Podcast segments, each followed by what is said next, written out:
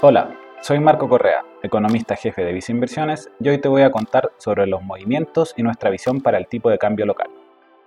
Durante las últimas semanas, el tipo de cambio local ha mostrado una elevada volatilidad, pasando desde niveles cercanos a los 800 pesos hasta los 870 pesos en lo más reciente. Hay diversos factores que explican dicha alza. En el plano internacional, el dólar de Estados Unidos ha mostrado un fortalecimiento generalizado frente a otras monedas, producto de que el mercado estima que el ciclo de política monetaria en dicho país podría ser más restrictivo, lo que por ejemplo se traduce en una menor cantidad de dólares en circulación y tasas de interés más altas y por lo tanto más atractivas para los flujos en dicho país. Por otra parte, en China se han publicado datos de actividad industrial que han sorprendido a la baja, lo que ha impactado de manera negativa en el precio de materias primas como el cobre, al ser este el principal país consumidor de estos bienes. En cuanto al escenario local, el Banco Central de Chile implementó un recorte de 100 puntos base en su tasa de referencia a fines de julio.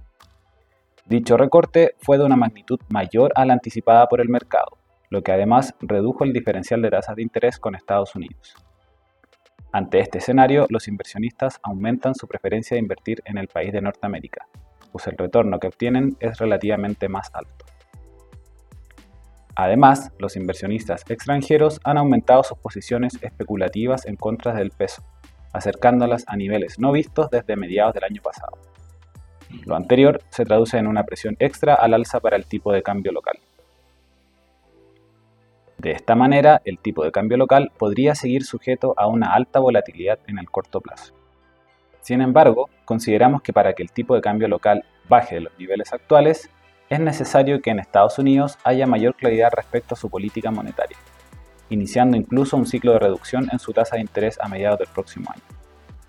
Por otro lado, también sería necesario que el precio del cobre se estabilice en torno a los niveles actuales, favorecido por una demanda estable ante los requisitos de la transición hacia una economía más verde. Lo anterior, sumado a una en los flujos de inversionistas extranjeros, debiese presionar a nuestra moneda hacia un rango entre los 830 y 840 pesos en el mediano plazo. Recuerda que puedes mantenerte informado junto a Visa Inversiones. Y si quieres saber más de nuestras recomendaciones, te invito a revisar nuestro sitio web visainversiones.cl o contacta directamente a tu ejecutivo.